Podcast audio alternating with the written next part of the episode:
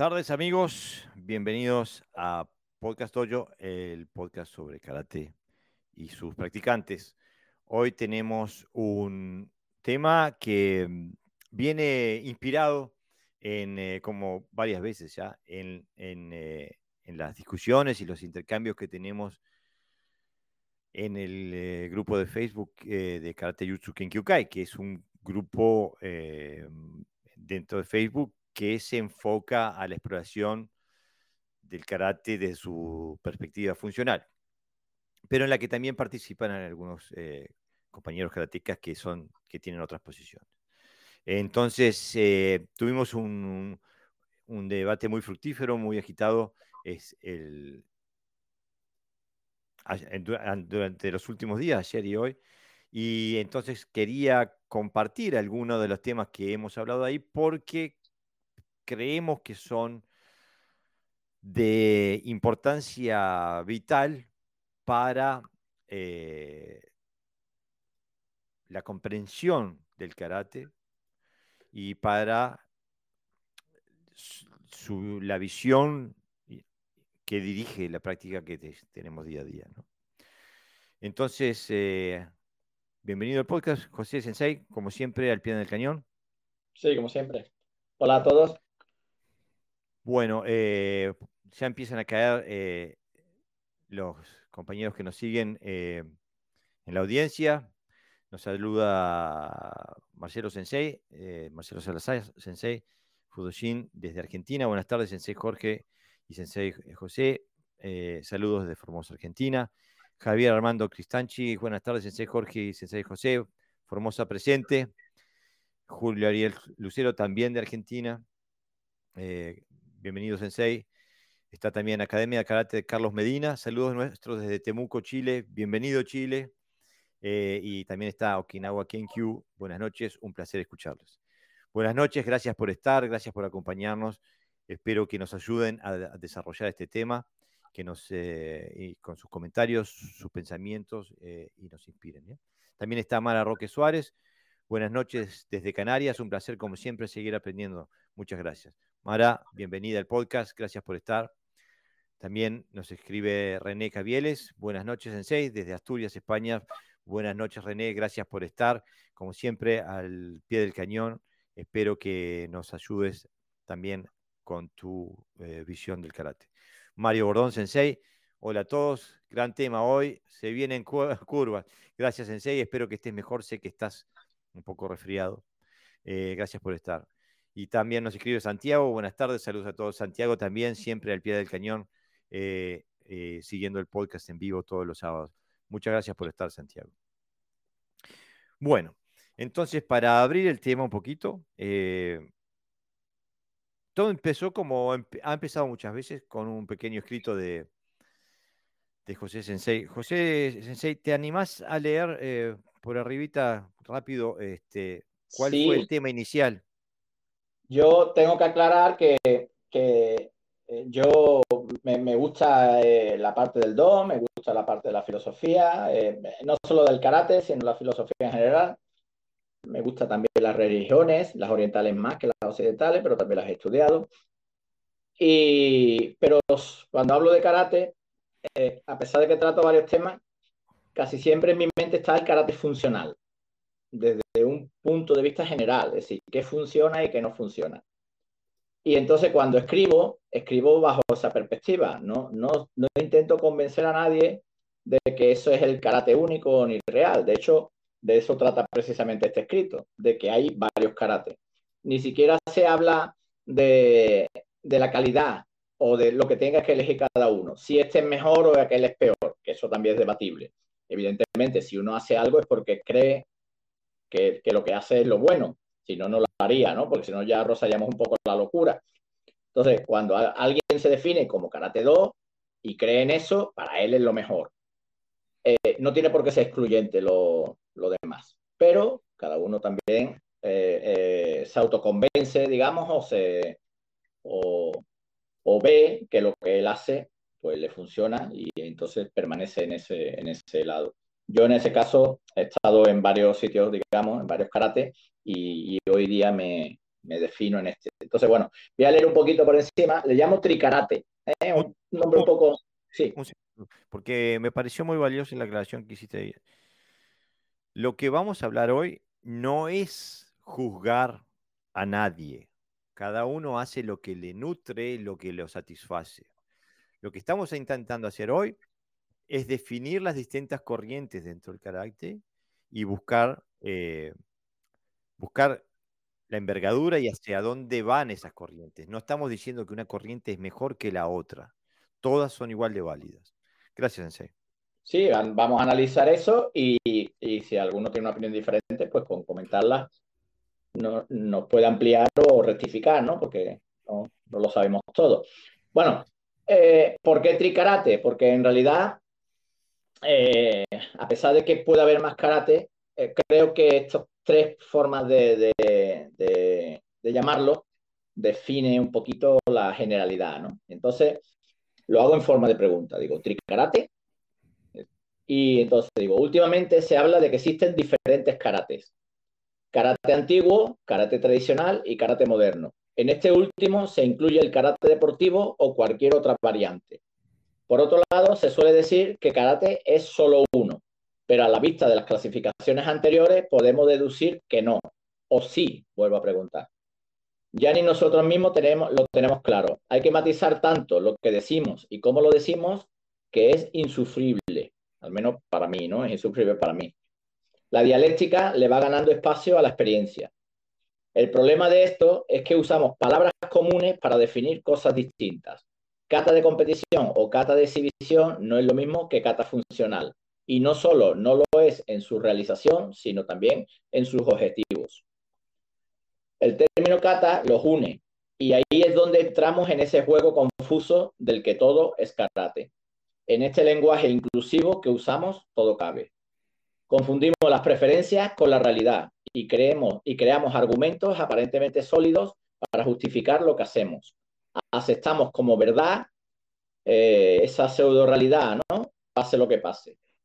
Un ejemplo que podemos usar para explicar este punto podría ser, tenemos una población de aves de 300 especies. Al año se extinguen por diversas razones 12 especies. Dentro de tres años, el número de especies es de 300 menos 36 es un dato objetivo, es decir, es la realidad.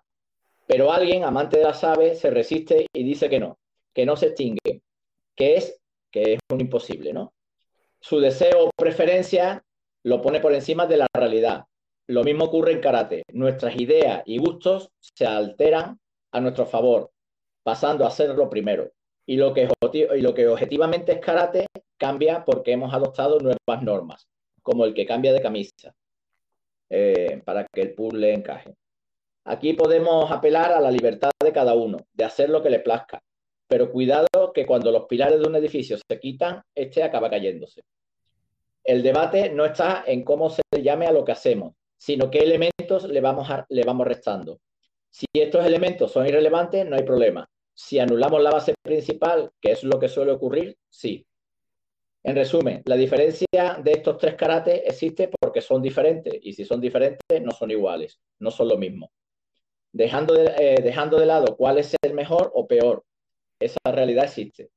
Eh, bueno, y una, y una última reflexión, para que no quede en el aire mi convicción, hablo aquí de mi convicción porque lo he escrito yo, eh, que a ti te sirva, no lo, no, lo que haces no significa que sea mejor, lo único que significa es que cubre tu necesidad. Yo tengo un coche normal, pongo aquí un ejemplo, ¿no?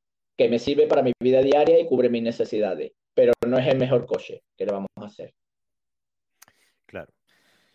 Eh, y bueno, eso es lo que queríamos discutir hoy porque la, la verdad es de que a pesar de que mm, se, habla de distintos karates, se habla del karate do, se habla del karate deportivo, se habla del ti, o del karate original, em, o del karate okinawense, el karate japonés, em, el, karate tradicional. En la discusión salta a la vista que hay, hay, un discurso que dice que el karate es todo, que, que, karate, karate eh, cubre todo y después hay un, discurso que, dice que no, que las diferencias en, las actividades que hacen los distintos karates son tales que, hace, que imposibilitan que eh, se cubra todo.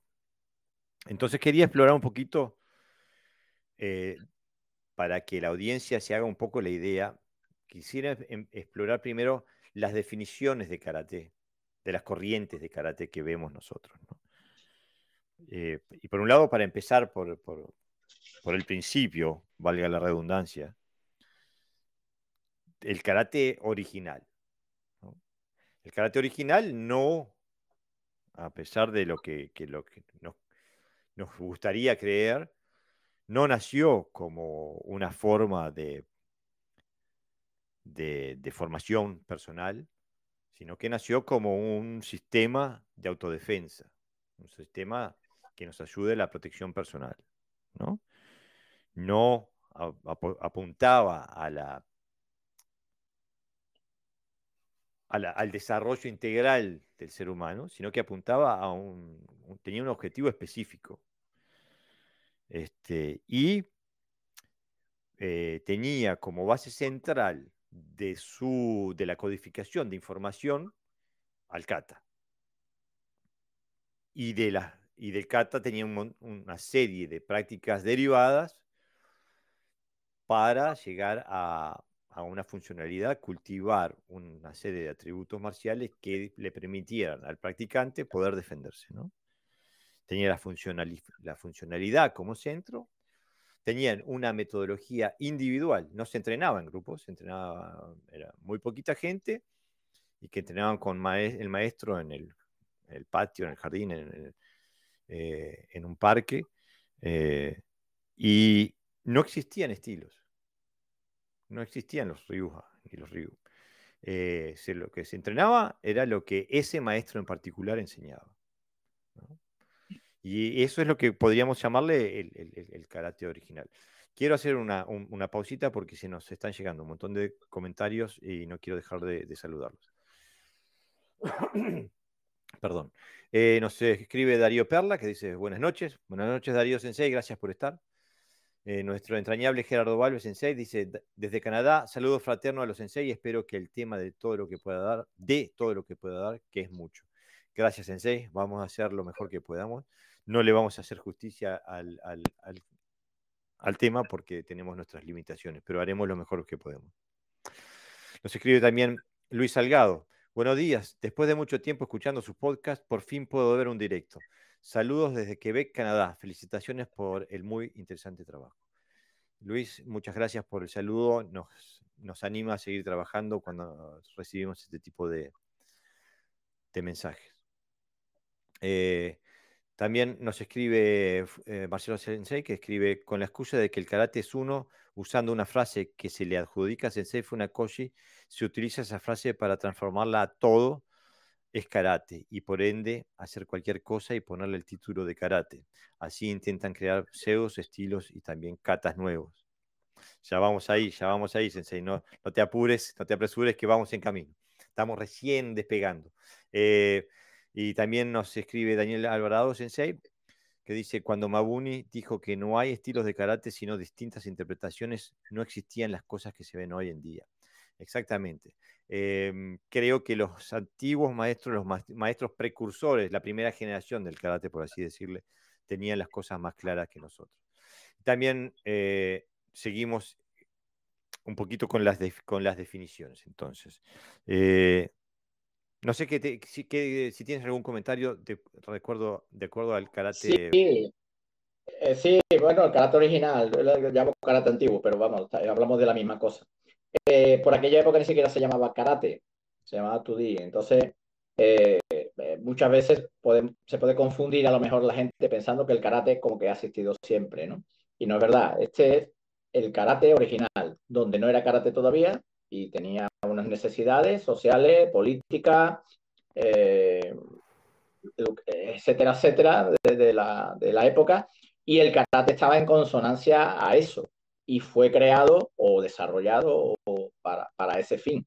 Y entonces mm, daba igual que tú fueras buena persona o no. Es decir, tenías que usar el karate para defenderte y por lo tanto eh, los recursos que, que, tenías eran los que usabas y en ese momento los recursos que tenían era bueno, a través del kata y, y todos aquellos componentes que, que, fueran capaces de desarrollar. Y en nuestra mente tenemos que recordar eso, es decir, tenemos que fijarnos, irnos al pasado como si leyéramos un libro y olvidarnos de la información que tenemos tan arraigada de lo que es el karate y de lo que conocemos y de lo que nos han transmitido, incluso de lo que hemos leído el libro. Era otra cosa. Era, eh, no podríamos, yo no lo llamaría primitivo, pero porque a lo mejor era incluso mucho más desarrollado. La información que había de, sobre, sobre el arte era muy, muy desarrollada. De hecho, se ha ido perdiendo esa información a medida que se ha ido suavizando. Pero si somos capaces de irnos a ese punto de, de la historia, mmm, que para mí es bonito, ¿no? me lleva mi mente ahí a, a, ese, a ese, momento, eh, veríamos que, que, que, el karate funcional no se le puede asemejar nunca al karate, a los otros karate, puesto que ni siquiera era karate por entonces. ¿no? ¿Me oye, Jorge? Ah, uy, se ha caído Jorge. Eh, Ahora. Me, ¿Me, ves, Sensei? Gracias, sí. un segundito.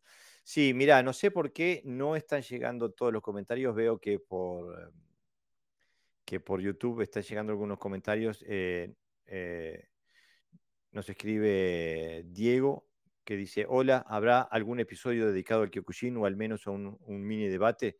Porque en lo que voy escuchando de episodios no se menciona. Muy bueno el podcast.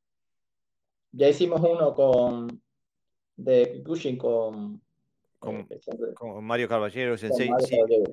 Pero incluso estoy planeando uno, no, uno más con Mario Caballero Sensei, eh, hablando un poquito sobre, sobre la historia del desarrollo moderno del, del Kyokushin. Así que viene, viene eh, Diego, viene algo sobre el Kyokushin, eh, un, eh, un, estilo que tiene unas particularidades que lo, lo diferencian un poco del resto de lo que es el karate moderno. Muy interesante. Eh, eh, David, David, Rotela nos escribe, Os, buenas tardes. Bienvenido David, gracias por estar. Darío Perla dice, pienso que el karate comenzó a abarcar diferentes ámbitos cuando los maestros quisieron venderlo y hacerlo accesible a todo el mundo, destacando sus beneficios, destacando sus beneficios o posibles usos. Esto se puede extrapolar a otras actividades. Trabajar en el campo te hace físicamente fuerte pero no es su finalidad, aunque mañana puede llegar un buen empresario de marketing y venderlo como tal. Eh, buen pensamiento, eh, buena idea, ¿no? Viéndola desde esa perspectiva.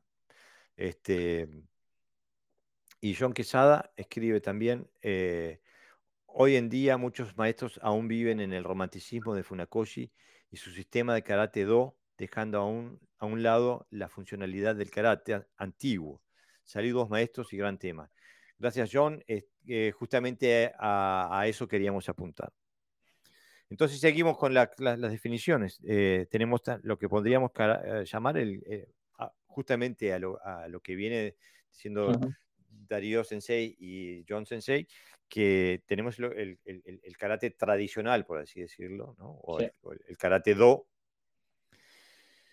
que tiene su génesis que comienza como karate escolar, o sea, se, se, se, se formula para, para, su introducción en, en, el sistema escolar de Okinawa y después para su exportación a Japón, ¿no? Mm. Nace con Itosu Anku Sensei y, y, después tiene una primera generación de exponentes que, en la cual creo que el más conocido es Funakoshi Sensei, eh, digo, eh, eh, después digo, y vienen otros senseis también de otras de otras tradiciones como eh, Miyagi Sensei, que viene de, de, de Nahate y, y, formula el Goju Ryu, este, etcétera, etcétera. ¿no?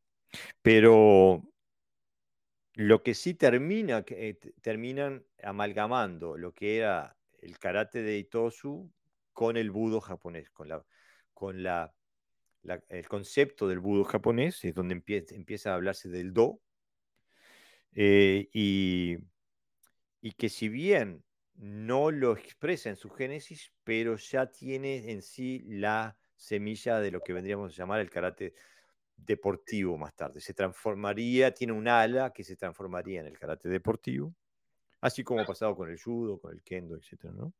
Eh, y mm, eh, en general tiene una metodología grupal de masas eh, y que tiene en su médula, viene basado en tres metodologías básicas que son kata, kumite y quijón.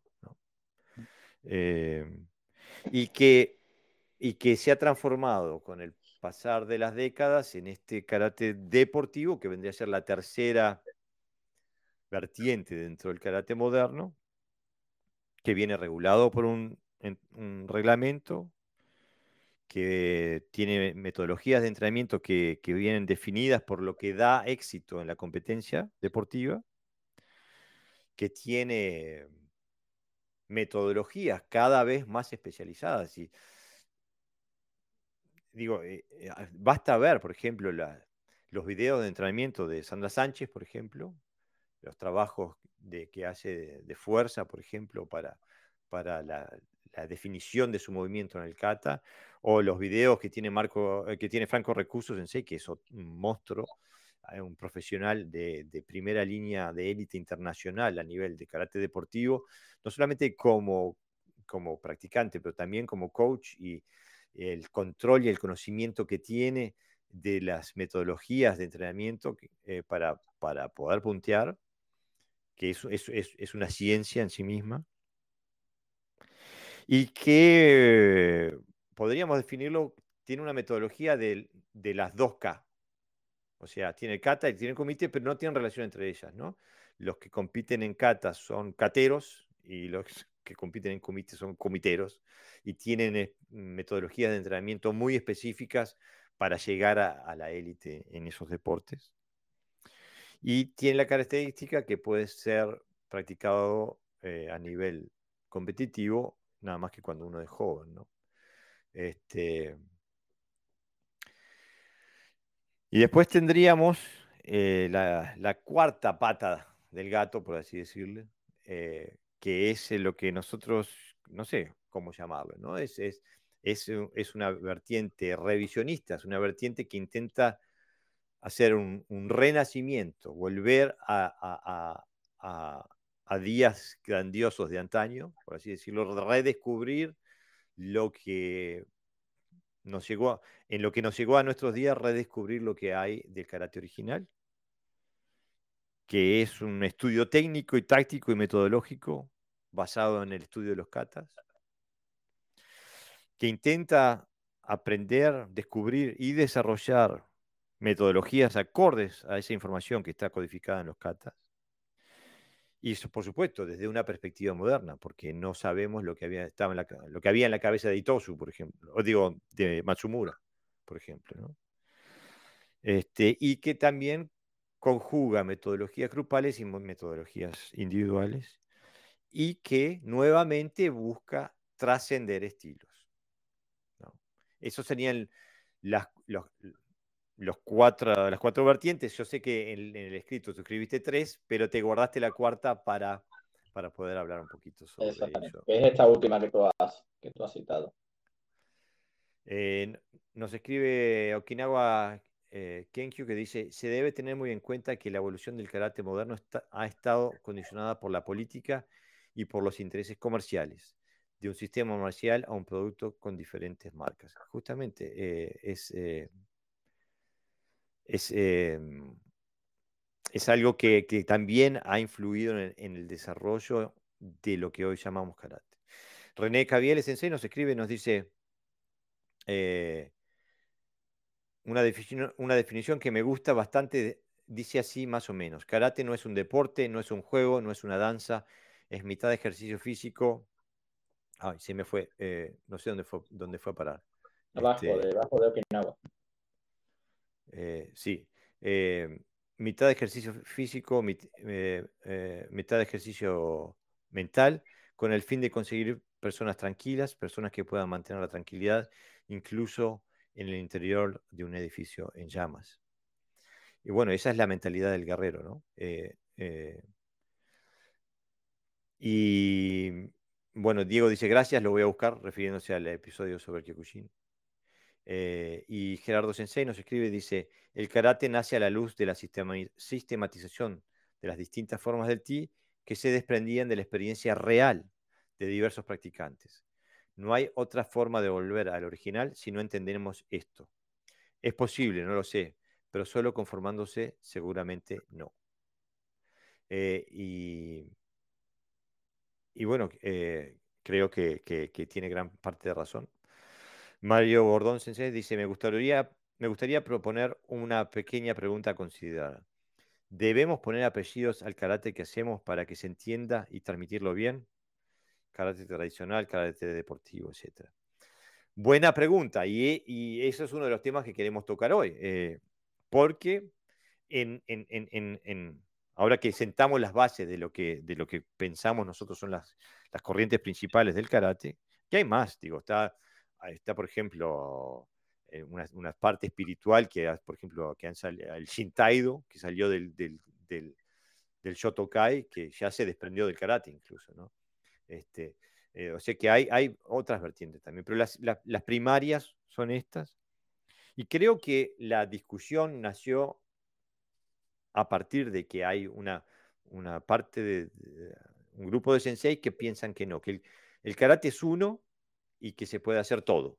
O sea, que abarca, que cubre todo esto. O sea, el karate de hoy, único, atiende a la parte original, a la parte tradicional, o sea, la parte del do, la parte deportiva. Eh, y es ahí donde, eh, eh, donde nosotros quizás estamos, tenemos una, una, posición diferente. Okinawa Kenkyu nos dice, están apareciendo algunos grupos de karate goju que se denominan Kaisai y no utilizan la palabra karate para intentar diferenciarse. Y bueno, ese es justamente el tema. Tenemos que cambiar, ponerle apellido diferente, llamarnos de alguna forma diferente para decir, para señalar que qué es lo que hacemos. Porque hoy decir karate, decir, hago karate, eh, conlleva muy poca información. O sea, el que, aquel al cual se le dice yo hago karate, eh, es muy difícil saber realmente qué es lo que hacemos. Eh. Mm. Es, que, es que las grandes organizaciones, Japón y el resto del mundo, se han hecho con el nombre de karate. De alguna manera la han registrado, en la, aunque no esté registrado de forma oficial, pero el colectivo de ese nombre sí lo, lo, lo usa. Entonces, ellos se han hecho de alguna manera con ese nombre y lo que han hecho es mm, sentar las bases de lo que es el karate para ellos. Y ya sabemos lo que es el karate para ellos. La parte deportiva, la parte educativa, la parte social, eh, incluso a veces la parte filosófica. Y han ido dejando un poquito de lado pues la parte más funcional del karate. ¿Qué ocurre? Que cuando se habla de karate, lo que dice Jorge, mm, ¿de qué estamos hablando? ¿De ese carácter institucional, institucional que habla de una cosa o, del carácter funcional? Del carácter funcional poco se habla, no se sabe incluso por, mucha gente e incluso tampoco les interesa. Cuando le hablas de carácter funcional, casi le estás hablando de que la gente que, no, que tiramos por esta línea vamos rompiéndole los brazos a nuestros alumnos y haciéndole estrangulaciones y, y lesionándolos. Hay una, un error de, interpretación de que, eh, de que mm, el karate más funcional o, el karate original, como llama Jorge antes, tiene limitaciones, tiene más limitaciones que el resto, porque es como si no cumpliera ya ese tipo de karate una función social, porque la sociedad va por otro lado. Pero no es cierto, no va por otro lado que, no, que tú no estés vestido de soldado en, en, un frente no significa que la sociedad haya rebasado problemas que tiene. Por ejemplo, el bullying existe en las escuelas. Claro, existe el maltrato a las personas, a los animales, a las mujeres, existe. Y eso no se soluciona enseñándole un karate deportivo ni un karate... Lo que hay que adaptarlo. a esa situación. A, eso quería ir justamente, porque, por ejemplo, si la audiencia tiene, lo desea, que vean o escuchen el podcast del sábado pasado, donde entrevistábamos a, Glauco Orlando Sensei, que tenía una experiencia que él buscaba un, sistema funcional eh, y que sentía que no lo podía conseguir dentro del karate. Cuando salió del karate, entró a hacer otras artes, se dio cuenta que había un montón de atributos técnicos que él había ganado dentro del karate que no eran funcionales, iban en detrimento de su funcionalidad. Eh, eh, ¿no? Entonces, es evidente que hay cosas que se hacen en el, en el karate, en el karate único ese, que no apuntan a la funcionalidad, que tienen, tienen otros fines. Y a mí me llama la atención que haya discusión en este sentido, porque eh, por más allá de que se esté un acuerdo o en desacuerdo de si el karate debe ser o no debe ser funcional en, la, mm, sociedad moderna, desde un punto de vista sociológico y cultural y político, eh, si en vez de karate hablábamos de guitarra, hoy, por ejemplo, hoy en día hay campeonatos de lo que le dicen campeonatos mundiales de guitarra de aire. No sé si lo has visto, que hay gente que se que ponen una, canción y ellos hacen como que tocan la guitarra y se revuelcan por el piso como que fueran eh, eh, estrellas de rock and roll. No lo he visto. Bueno, pero hay. Eh, si tú tuvieras que elegir, decir, quiero aprender guitarra, si tú tuvieras que elegir entre tocar la guitarra de aire o aprender a tocar la guitarra, el instrumento que suene, que, o sea, que, tenga un resultado objetivo, ¿cuál elegirías? No hay contradicción. Se puede tener todos los principios y las virtudes y la filosofía del mundo en, las dos guitarras, pero una va a sonar, vas a tocar un instrumento y en la otra no. En la otra vas a hacer como que tocas un instrumento. Entonces, entre las dos vías, para mí, eh, no, tiene discusión. Eh, prefiero tocar la guitarra. Y lo mismo me pasa a mí con el karate, porque que, los que entramos en esta vía, Sensei, no entramos de primera en la vía de, buscar el, el, karate original. Llegamos hasta aquí porque pasamos por todo un periodo, para algunos de nosotros, de décadas, de frustraciones, de buscando respuestas, buscando respuestas y no obteniéndolas. Y no es porque hayamos estudiado en un, con malos sensei y, en un, y en un dojo de segunda. Eh, yo he estudiado con en un dojo de primera y que el que no, que me crea, que vaya y busque el nombre Shingo Ogami, que lo googlee y vea quién es Shingo Ogami dentro del Wadu Ryu y me diga que es eh, un dojo de segunda. Eh, pero no habían las respuestas que estábamos buscando aquellos que queríamos poder utilizar el karate para defendernos. Así de claro es. Y no porque fuera un mal karate, sino porque buscaba otra cosa. Entonces nosotros lo que decimos es, no hay malos karates. No estamos juzgando diciendo ese karate es bueno y ese karate es malo. Lo que queremos es llegar a la conclusión de que distintas metodologías con distintos objetivos llegan a resultados distintos. Nos escribe Santiago que dice, respuesta a Mario Bordón. Yo creo que sí, con los apellidos se solucionaría mucha cosa. Cada quien es libre de hacer lo que quiera, pero a no mentirse y a no mentirle a los demás. Eh, Julio Ariel Lucero dice, concuerdo totalmente con su análisis. Y Daniel Alvarado nos escribe, dice, con este tema se me viene a la, a la mente el sambo ruso. Comenzó como un sistema de defensa desarrollado para el ejército ruso. Hoy en día tiene varios apellidos, sambo deportivo, sambo de combate, sambo libre, hasta sambo de playa, dependiendo de la finalidad con la que se practique. Y, todas esas formas son válidas, y todas esas formas tienen valor y le aportan a su practicante algo. Lo que es importante es saber qué es lo que estamos haciendo, es importante saber qué es lo que estamos buscando y cómo llegar a él, ¿no? Porque si buscamos la defensa personal, y vamos a hacer eh, comité deportivo, no nos va a aportar eh, eh, la capacidad de defendernos. Eh, pero sí nos puede aportar un montón de otras cosas eh, que no, que no, que, o sea, que, sean que son positivas para, para el karateca. Pero he notado una gran eh, resistencia a, este argumento, porque los sensei que son partidarios de la visión única del karate, eh, sienten este argumento de, las distintas vertientes del karate, lo sienten como un ataque y como un juzgamiento negativo de lo que ellos hacen. Eh, y me parece que es importante apuntar a que no. Lo que estamos buscando es definir lo que estamos haciendo y, y poder saber qué es lo que hace cada uno sin estar, en, sin estar criticando ni, ni, juzgando a nadie. Simplemente, pero creemos, creemos que estamos en el derecho de poder decir, ah, si, si haces tal práctica, eso no te lleva a una funcionalidad. Cumple con otros requisitos que no tienen nada que ver con la funcionalidad del karate como sistema de defensa, y lo cumple muy bien, pero no cumple con los requisitos necesarios de la funcionalidad del karate como sistema de defensa. ¿No?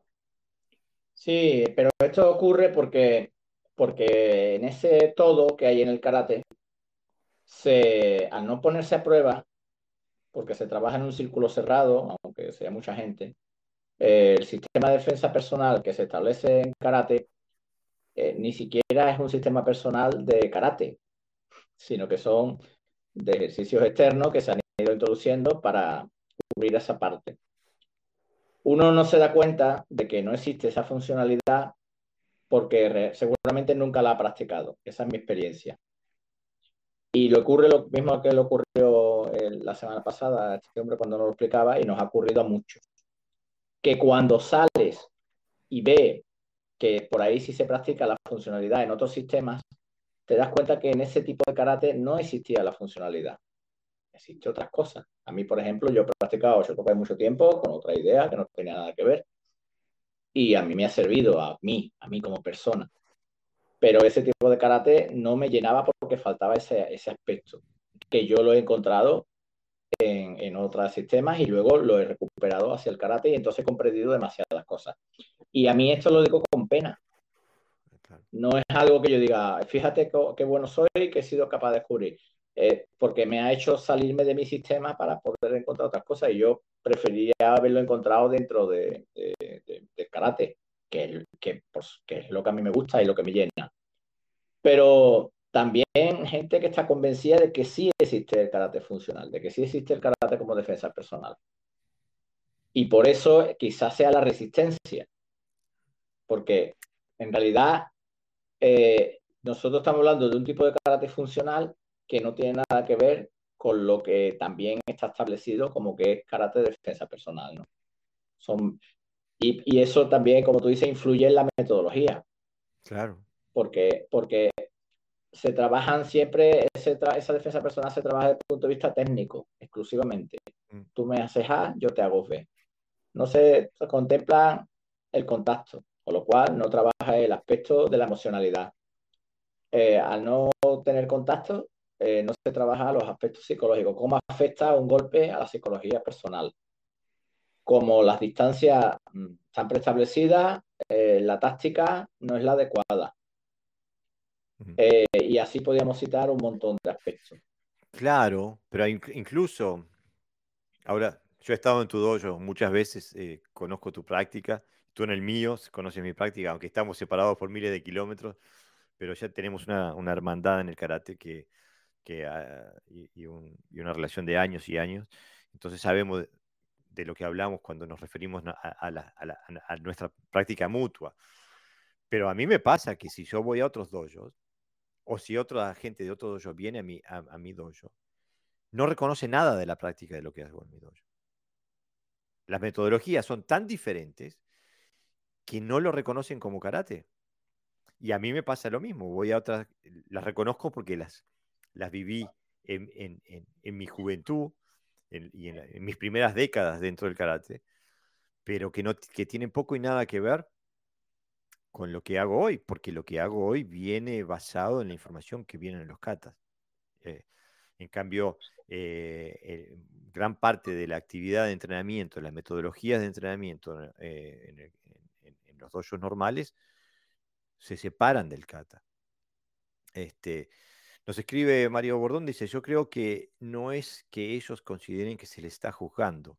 El problema es que hay quien piensa que con una práctica como la del karate deportivo se logra aprender defensa personal. Bueno, eh, todo el mundo eh, tiene derecho a, pensar y a creer y a tener una convicción. Digo, yo puedo creer que la luna está hecha de queso y no tengo manera de que alguien me lo pueda, eh, me pueda argumentar diferente. Pero digo, pero la realidad es otra y ahí basta con hablar con gente que trata, trabaja con el tema y cuando ven lo que hacemos con las 3K, nos dicen, ustedes están todos locos, no se van a poder defender de nada. Pero nosotros, por ejemplo, yo tengo un alumno que está viniendo ahora que ha competido toda su vida. Tiene, tiene unos automatismos muy definidos de competición. Mm. Va a puntuar constantemente. Además se tira luego a hacer quimé, mira para otro lado, o sea, tiene un automatismo, automatismo muy, muy definido. Eh, le cuesta mucho trabajo trabajar con nosotros, estudiar con nosotros. No le salen los desplazamientos, ¿cómo lo hacemos? Las catas son claramente deportivas, es decir, con, con más pendiente en, en, la pulcritud del movimiento y de, y de la estética que la función. No, ya no es solo que no les salga, que eso puede ser corregible, de hecho lo es, es que no entiende lo que estamos haciendo. Y ahí es donde está el problema. Claro, pero nosotros eh, hemos tenido en el podcast, no lo, decimos nosotros, en el podcast han participado, yo qué sé, Víctor López Mejías, el campeón mundial de karate. O sea, no, no, no cualquiera, no yo, no, no cualquiera que, que ha tenido una carrera deportiva mínima gente que ha, que ha estado es en la élite, en el, tope de la élite mundial. Pregúntenle a Víctor López Mejía, sensei, que ha estado en este podcast y que te dice, no, las metodologías que yo usé para ser campeón mundial no son las que tengo que usar para hacer karate, para karate funcional. es una persona que está profundamente imbuida en el karate okinawense, o sea que sabe de lo que habla cuando habla de cuando se. Pero además nosotros, eh, en el caso contrario, para no para no crear un desequilibrio, mm, no podríamos competir porque nos descalificarían. A mí me pasó. Yo en un enfrentamiento que hubo nos agarramos, me, fui para atrás, el otro fue a tirarme, giré y le di un Ushiro Empi con el codo y me descalificaron porque era una técnica peligrosa. Y, son automatismos diferentes. Eh, eh, yo recuerdo haber hecho combate hace no mucho, antes de la, pandemia, con un grupito de competidores y, me costaba la misma vida porque tenía que controlar porque mis puños se iban, porque yo estaba acostumbrado al contacto. Y aún así hacía gestos que ellos no tenían eh, mecanizados. Por ejemplo, yo daba el paso atrás y iba golpeando. Y se tragaban todo mi, todo mi retroceso, se tragaban cuando yo sacaba el brazo de atrás. Y, una serie de cosas se giraban, por ejemplo, nosotros en el karate funcional está prohibido ponerse de espalda frente a un oponente, porque el otro no se va a parar, te va a estrangular. O ellos se paran porque hay un árbitro que te va a decir, llame. Entonces son, eh, claro, eh, si una persona viene de ese mundo donde hay un árbitro que rige las normas, que lo protege, que, para que no le peguen mal, que de la cabeza, eh, eso, eso se queda en la memoria. Y, claro, eh. y si tú quieres practicar un karate funcional, tienes que crear una metodología de trabajo para que ese hombre no trabaje de esa manera, porque se la va a llevar si no.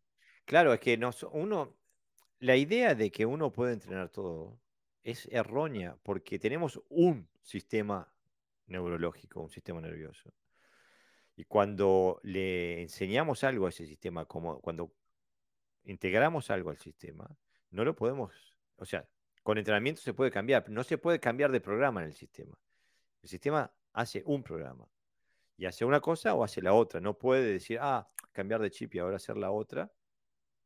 Vamos a poner el ejemplo. Imaginaros a un Tyson que diga, vas a hacer combate con ese hombre, pero no le puedes pegar. Tienes que controlar el movimiento. Es que yo lo visualizo y es imposible. Y seguramente. Porque tiene otro tipo de entrenamiento. Seguramente el karateca que hace. Que marca, va a ganar, va a ganar esa, ese, combate. Claro. Aunque en la vida real Tyson lo, lo, lo destrozaría, lo, lo despedazaría en, en, pedazos, ¿no? Pero hay también un, hay un matiz más, porque muchas veces la, la, crítica es, o el, o el, argumento en contra es de que la filosofía del karate, el karate do, no es contemplada dentro del karate funcional. Eh, Fudoshin Marcelo Sensei escribe, me encanta el do, me parece una excelente ideología para la formación de personas, pero el do no me va a salvar en una situación donde tenga que defenderme físicamente.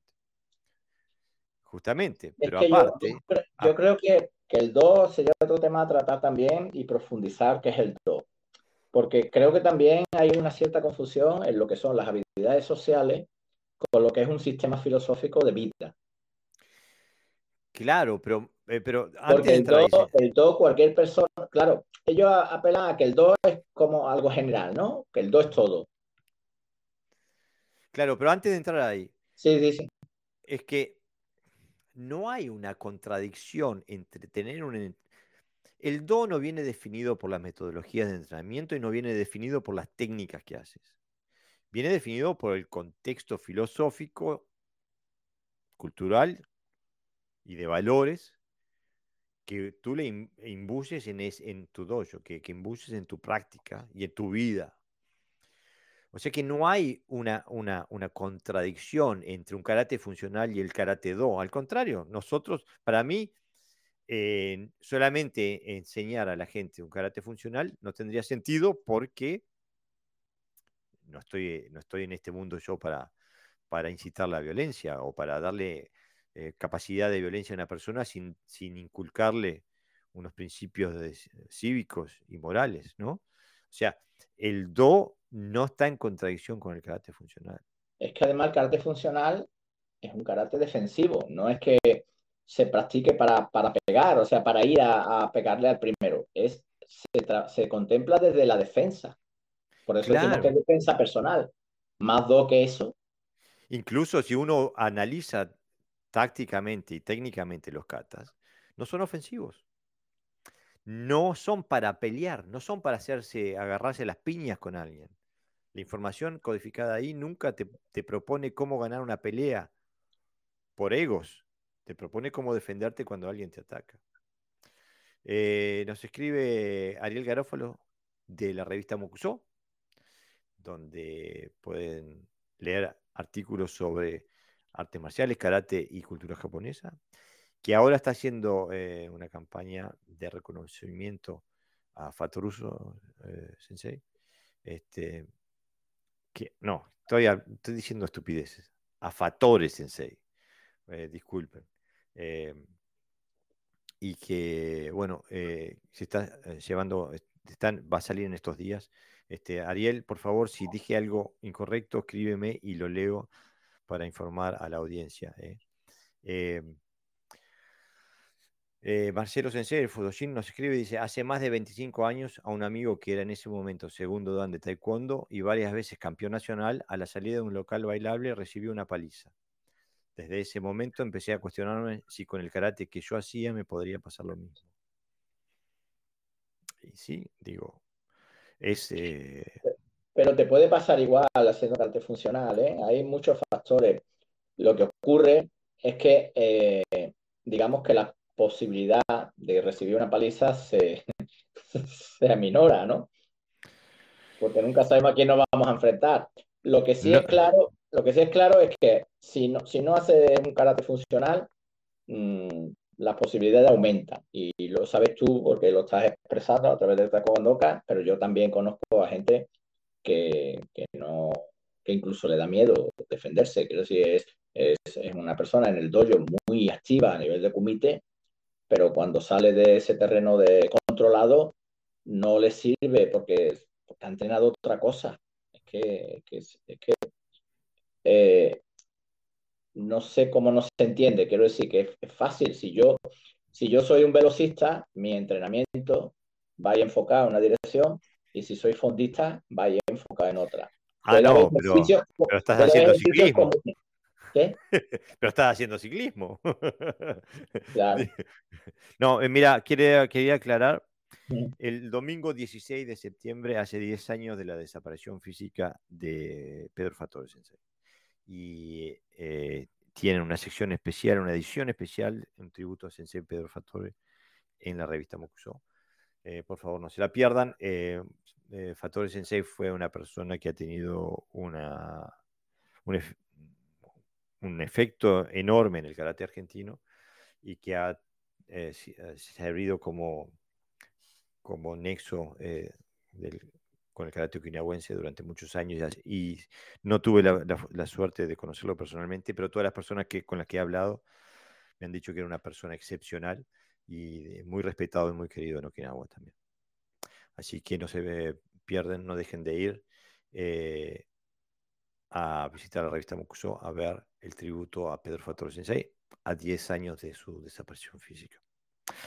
Eh, creo que estamos bastante claros en el sentido de que, de que no hay una contradicción entre el karate funcional y el, y el do. Así como no la hay entre el karate tradicional y el do. Pero para mí sí hay una contradicción entre el do y el karate deportivo. Porque en el karate deportivo se trata de quién sale primero, segundo y tercero. Quien gana oro, plata y bronce, y todos los otros que no ganan, se suben a un podio uno más arriba que el otro. Y lo hemos visto incontables veces como el ego de, algunos de, esos participantes, no de todos, conozco a, exponentes de élite del karate deportivo que son excelentes personas con excelentes valores. Pero también visto a, alguien ganar la medalla de oro de peso libre en, el campeonato mundial bailando Gangnam Style, festejando su medalla de oro. O sea que la, la visión competitiva de yo ganarte a ti, creo que no va acorde con los principios básicos filosóficos del karate do. Eh, y pienso que afirmar lo contrario no va eh, adjunto a la realidad, a lo, que a lo observable cuando uno ve una, una competencia de karate. ¿no? Eh, pero ¿por qué hay tanta oposición a discutir esto, Sensei? el otro día eh, Sensei, a quien respeto muchísimo, nos, escribía que, le parecía que separar o diferenciar estas, el karate en distintas vertientes era, era una expresión de nuestro ego.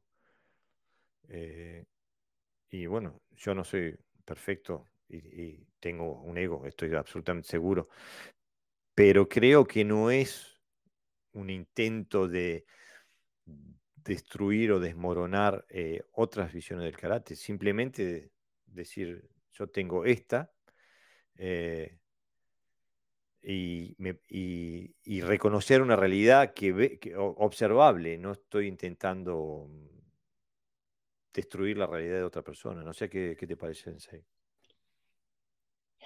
Yo siempre he entendido el discernimiento como, como algo que nos sirve para diferenciar precisamente qué es ego y qué no, entre otras cosas. Entonces, eh, eh, yo, yo, creo que, que, es un debate que no, que no, que tiene que ver con lo que siente cada uno, con la propia realidad, con su propia vivencia de las cosas, más que con la realidad general de los demás, ¿no? Por ejemplo, si, si yo digo, hoy, hoy me siento bien y alguien dice que, que eh, yo tengo mucho ego, no deja de ser una percepción personal de esa persona. Yo lo que estoy contratando es una realidad. que me siento bien, por ejemplo, ¿no? Mm. Si eso lo aplica en cualquier contexto, eh, pues también es comprensible. Mm, pasa un poco como lo decíamos antes, ¿no? Eh, si, si, yo tengo eh, todo es ego, quiero decir que si tengo esa visión de la vida puede ser todo ego. Y si es todo ego, pues entonces mm, estamos como perdidos. Aparte que para mí, por ejemplo, el ego no es el diablo, es decir, que tampoco es una cuestión que yo luche contra, contra ello, sobre todo porque si tengo, si tengo que hacer un porcentaje, la mayoría de las veces me ha servido más que me ha molestado para resolver algunos problemas. Pero, somos seres humanos, ¿no? Claro, pero eh, el, no sé, es que no sé cómo es que no, no, no, no creo que, que, este, que tenga relación. Hacer discernimiento no tiene que ver nada con el ego, todo lo contrario. Igual que el análisis, el análisis y, cuando uno destruye algo, eh, lo destruye porque cree que debe de hacerlo, no es por ego, es simplemente por salud mental o por salud emocional y, quiere avanzar en lo que hace. Entonces, mm, creo que no es relevante. Que, bueno, no, sé, no sé la motivación de cada uno. Yo mm. sé la mía. y, la mía y la mía no está basada en el ego, porque sobre todo este tipo de revisionismo que nosotros hacemos, ya lo hemos comentado otras veces, eh, al primero que afecta es a nosotros, porque nosotros no estamos revisando las cosas de los demás, estamos revisando la, nuestra. Por lo tanto, cuando vemos que nos equivocamos, decimos, vaya tiempo que he perdido en hacer cosas que no eran correctas y ahora tengo que rectificar. Es decir, no vamos por ahí diciendo, hemos descubierto tal cosa, venga, todo el mundo a hacerlo. Somos nosotros los beneficiados o los, los, primeros beneficiados o primeros perjudicados. Ahí no hay ego por ningún sitio, ahí lo que hay es discernimiento y mucha energía para, para querer cambiar y, dar paso. Bueno, Julio, eh, Ariel Lucero Sensei nos escribe y dice, creo que hay demasiado ego Dice, y siempre la idea de creer que lo que uno hace no es lo mejor cierra puertas. Por ese motivo creo que es imprescindible estudiar e investigar, no solo con libros, sino también con el cuerpo y experiencias tácticas. Eh, yo es que tampoco lo atribuiría al, ego, yo lo atribuiría más bien a un, un deseo que uno tiene sobre que lo que a justificar que lo que hace le funciona en muchos casos también hay ignorancia, no querer progresar, estar en su zona de confort. Para mí es que el ego es otra cosa, que no tiene que ver nada con todo esto. Mm. Por eso yo no lo incluiría dentro del debate como, mm. como, como un elemento. Eh, como un elemento relevante, porque eh, como es igual que si todo es relativo, ¿no? Entonces no, no apagamos el directo y ya está, cada uno que haga lo que quiera. ¿Qué le hace que no sea relativo? Pues las consecuencias que tienen los actos que hacemos. Claro, es que justamente para, para, mí todo no es relativo y no, no para mí, digo, eh, si todo es relativo sería igual de bueno eh, dar a luz a un niño que matar a una persona, tendría el mismo valor, pero no, no todo es relativo. ¿no? Eh, Rodolfo Blanco nos escribe, bienvenido al podcast, Rodolfo. Dice, buenas tardes. Creo que el karate deportivo aporta tiempo, distancia, oportunismo, que aún siendo insuficiente para la defensa personal, brinda más herramientas que muchas clases de karate tradicional, con aplicaciones irreales y orientadas a la no violencia, donde pasan años sin impactar ni recibir impacto, y ni hablar de realizar llaves con un compañero no complaciente. Eh, Mario Bordón les responde, Puede ser, pero creo que eso lo aporta el simple hecho de enfrentarse a otros, es decir, no es necesario incorporarlo a la idea de funcionalidad. Eh, estoy de acuerdo con los dos. Pienso que el comité deportivo tiene elementos que son valiosos para el, karate funcional, pero creo que también tiene muchos elementos que son eh, completamente nocivos para el karate funcional. Eh, uno de ellos, por ejemplo, el que se me dio el caso este jueves, cuando yo te he comentado que estaba este hombre de la competición, es que él toma la distancia bien. Eh, a veces entra en distancia, pero luego se queda parado. Mm. Una vez que puntúa, se queda parado. y claro, el otro pues le responde, como sigue en distancia, y ya no sabe actuar más. Entonces es una distancia muy condicionada por el punto. Cuando tú tienes que pegar varios golpes a la vez o referentes de varios golpes, la distancia varía. Por lo tanto, lo de la distancia yo lo relativizaría eh, porque la distancia del karate funcional es diferente. Es decir, lo que quiero decir es que tú nunca vas a lanzar un golpe si vas de verdad, si no estás en una distancia real.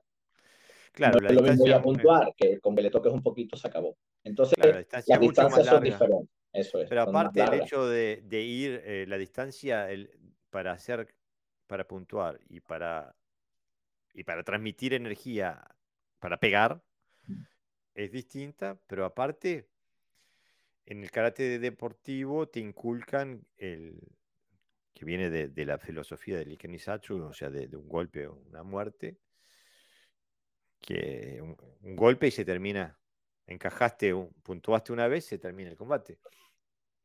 Y en la vida real, yo he visto varias veces, alguien que encaja un golpe, yo he visto gente recibir una, rodilla en la cara y seguir de largo. A mí me ha pasado tener que dominar a alguien que viene drogado y aunque le des con un fierro en la cabeza, no lo, no, no, no, no, no para. O sea que en, en, la metodología de trabajo tienen que llevar a que no, no, no hay una definición técnica de la victoria, sino que hay una visión, hay una definición funcional de cuándo se terminó el, el, conflicto físico. ¿no? Entonces hay un montón de cosas que estoy de acuerdo que el, el karate deportivo tiene elementos que son mm. eh, fácilmente adaptables al karate funcional, pero tiene muchos que, son nocivos y que hay que trabajar años para sacártelos de encima. Eh, pero bueno, hay otro argumento que nos, que nos, que nos dieron los compañeros que, creen que tienen la posición de que el karate es uno y que, y que abarca todo. Y es donde nos escriben que nombran, eh, porque en la, ante la afirmación de que karate es uno y de que abarca todo, que puede ser deporte, puede ser arte marcial, puede ser filosofía, puede ser defensa personal. Nos dicen, no, pero el, todo el karate, cuando uno pregunta, bueno, pero sí, ¿qué es lo que hace, qué, qué tiene en común esas actividades que hagan, que, hagan de, del carácter que sea uno. O sea, ¿qué es lo que, qué es lo que hay ahí que unifica todas esas actividades diferentes? Y nos nombran eh, cosas como fortalecimiento físico y mental, recreación social, disciplina y defensa personal. El problema que tenemos desde este lado del, cerco, por así decirlo, es que no vemos en esas en esas prácticas, esas metodologías de entrenamiento, no, no vemos cosas que ayuden a la defensa personal. Pero aparte, si sacamos la defensa personal, el fortalecimiento físico y mental, la recreación social, la disciplina, eso se puede decir de casi todos los deportes. Incluso de las actividades físicas, como eh, la danza, por ejemplo.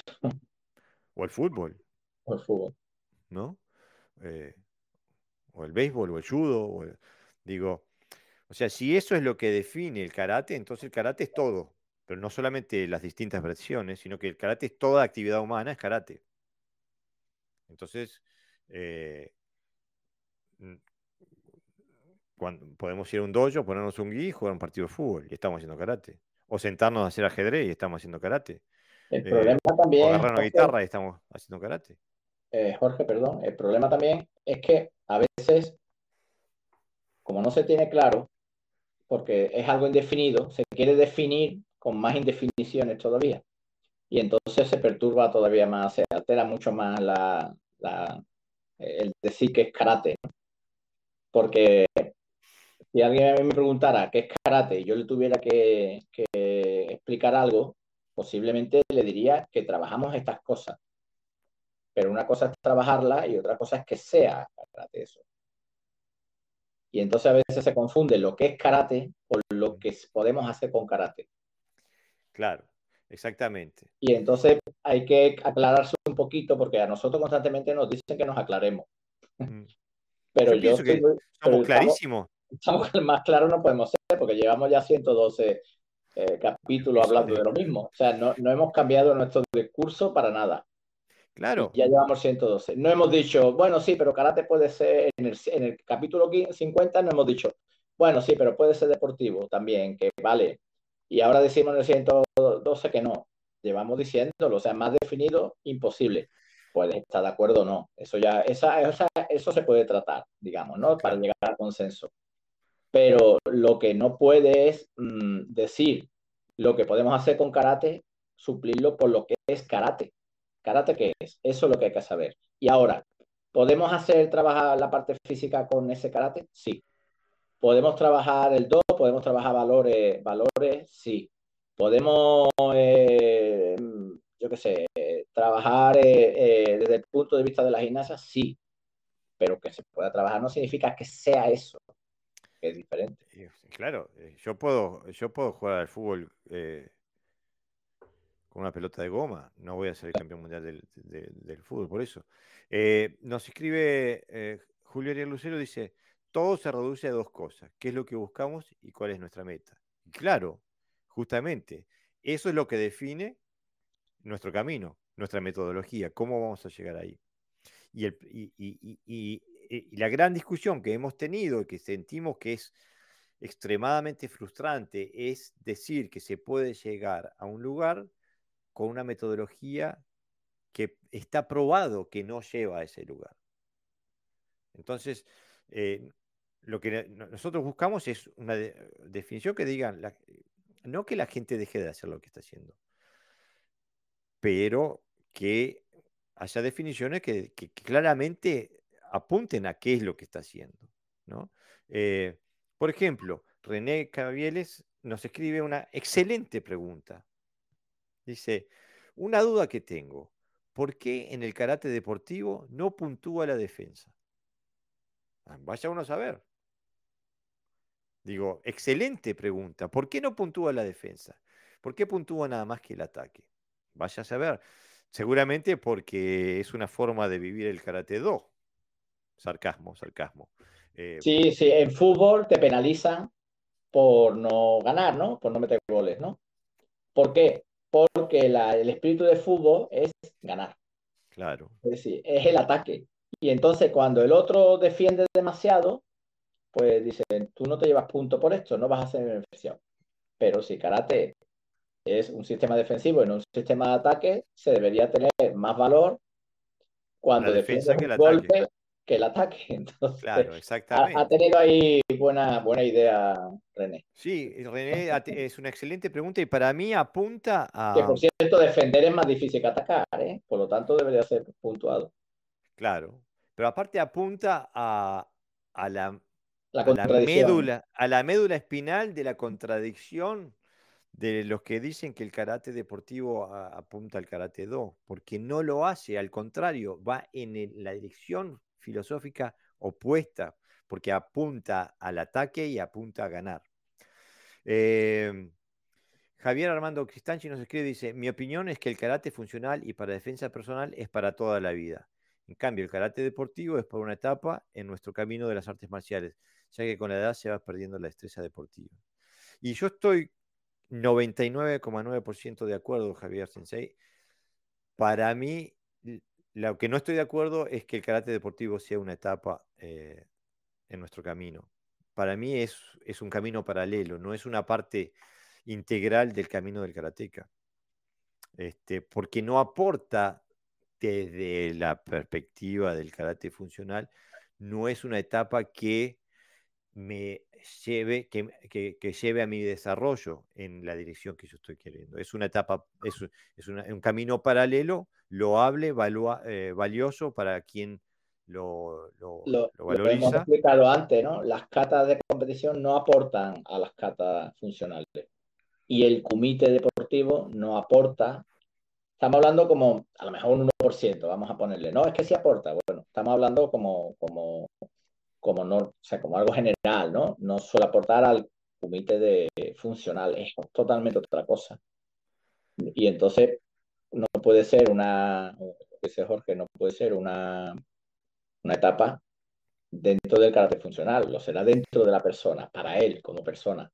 Pero claro, no como una etapa de desarrollo, ¿no? No es, una etapa metodológica.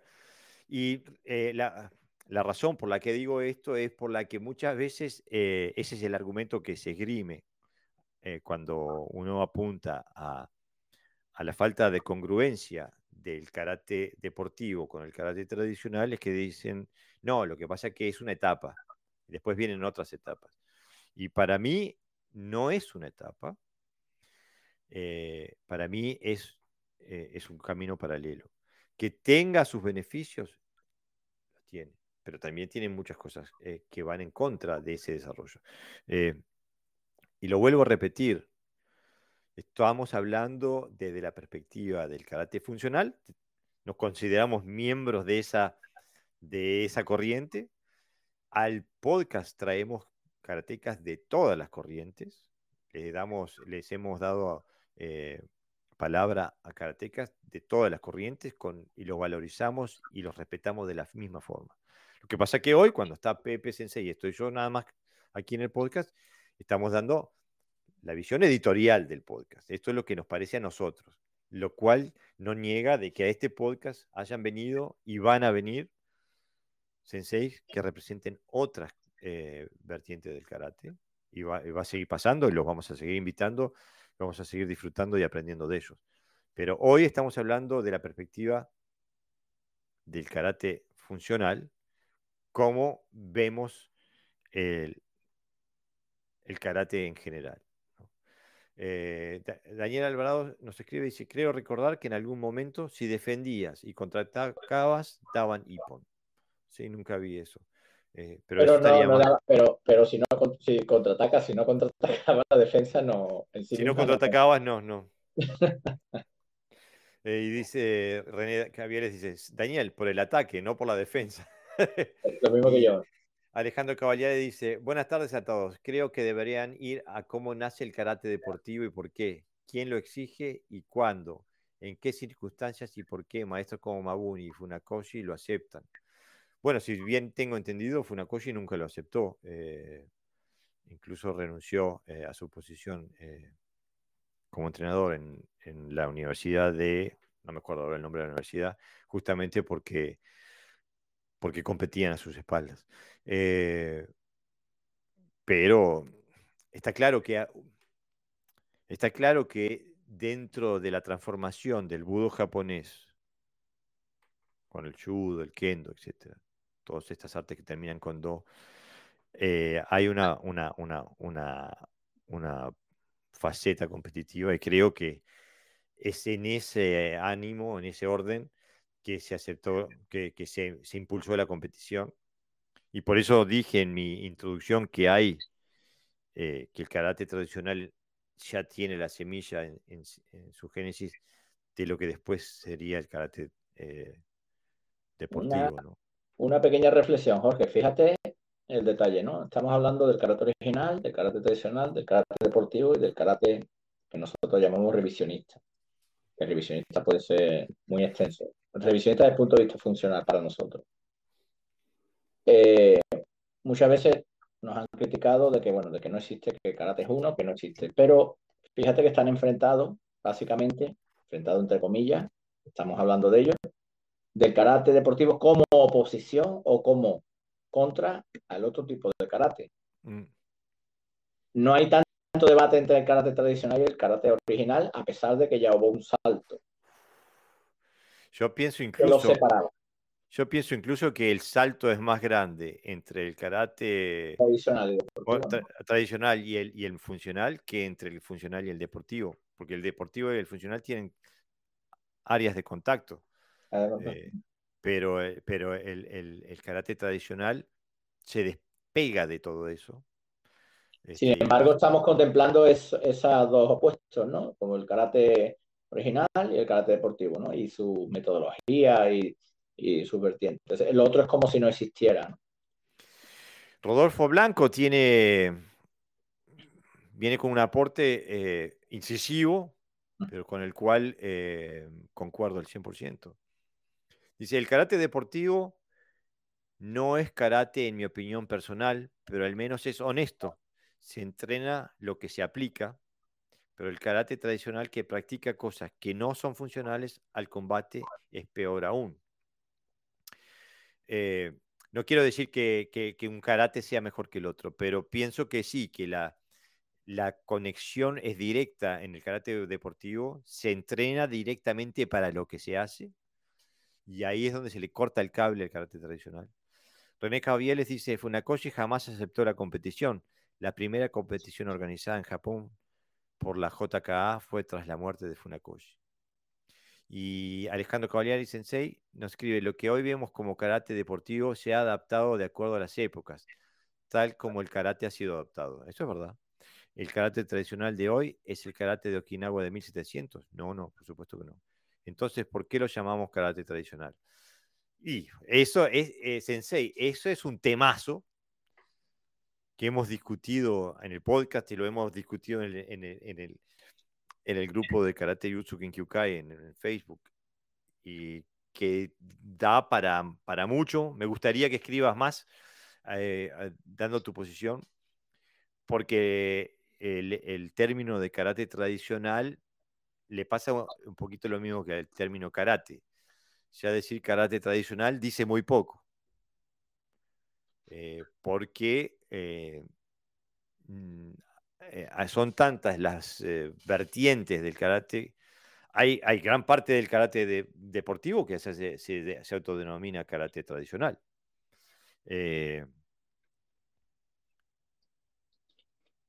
Eh, la, diferencia está claro, la diferencia está claro que existe, porque incluso hemos detectado, Jorge y yo, que aquellos que son un poco opuestos a que existen diferentes karates, cuando quieren explicar algo, lo explican haciendo esas diferencias, ¿no? Mm. Alejandro dice hemos adoptado, hemos adoptado ¿no? los, apellidos de alguna manera, ¿no? Claro, pero Alejandro Caballero dice, dice, entonces llamemos los karates solamente y dejemos de catalogarlo. El problema es que tampoco representa la realidad porque yo no me siento representado. Soy karateca de toda mi vida, digo, tengo casi 40 años de entrenamiento y no me siento representado diciendo que soy karateca eh, cuando se muestra el karate en las Olimpiadas. Entonces digo, para mí sí hay diferencias y es legítimo apuntar a esas diferencias. Eh, porque si no, caemos en el relativismo nuevamente.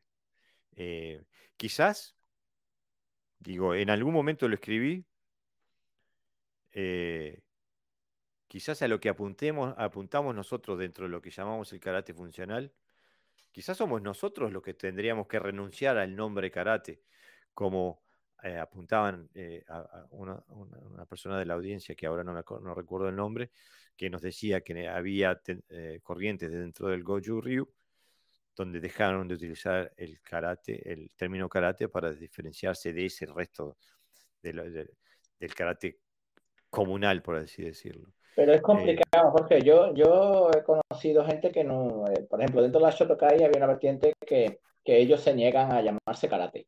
Mm. Se llaman Shotokai. Pero al final no deja de ser karate porque visten de blanco con el sistema de cinturones, las mismas catas, muchas veces con ideas muy no, No deja de percibirse como karate. Claro, el hecho de que yo diga que no soy humano, mm, que soy una cebra, por ejemplo. No, no, pero digo, yo pienso que hay un argumento histórico mm. al cual yo en cierta forma adhiero. Quizás no he, y soy 100% sincero, quizás no he llegado a una aceptación emocional todavía, de, tomar, eh, de llegar a ese punto. Pero me parece que hay eh, un cierto argumento con bases históricas para decir que los que buscamos volver a, lo que había previamente a, la, reforma de Itosu, quizás no estamos haciendo karate, porque el, el karate como karate, como el nombre de karate, se terminó de definir el 25 de octubre de 1936, hablando sobre cuando se, iba a exportar al Japón, ya hecho en la forma en que recibimos el karate de las 3K, etc. Quizás lo que estamos buscando nosotros no es karate, sino es que es pre-karate. No sé. Quizás, eh, quizás eh, es eso lo que habría que hacer. Este, eh, mm, nos escribe también Mario Bordón, dice, el problema del tradicional es pensar que como es tradicional es auténtico y por tanto funcional, pero cuidado porque eso es un campo de minas. Es un campo minado. Julio Sensei nos escribe y dice, no quiero molestar con mi comentario, pero en las últimas Olimpiadas no me sentí para nada representado. Es más, sentí pena. Estamos, somos los dos. Yo me pasó exactamente lo mismo, Sensei. Y cuando el campeón olímpico gana su, medalla de oro porque hace un jiquite vacío y se come una mawashigeri en la cara y, lo noquean y sale campeón noqueado, eh, se me cae toda la, estantería porque no hay funcionalidad ninguna. ¿Cómo podés ganar una una medalla olímpica de oro inconsciente, anda a ver en el boxeo. Eso sería imposible en el boxeo.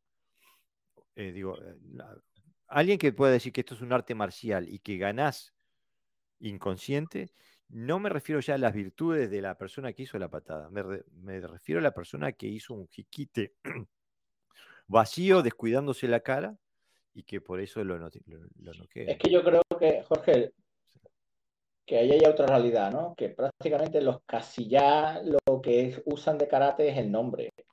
Porque cuando se refieren a los que entrenan, no le llaman, no le llaman karateca, le llaman atletas, deportistas.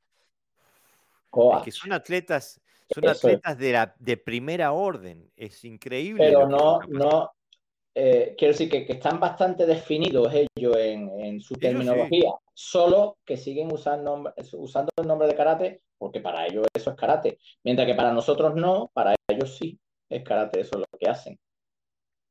Pero ninguna terminología prácticamente ya eh, la usan sus atletas, el entrenador, el COAS, hay, hay muy variada. Y me llama la atención, ¿no? Nuestros deportistas, ¿no?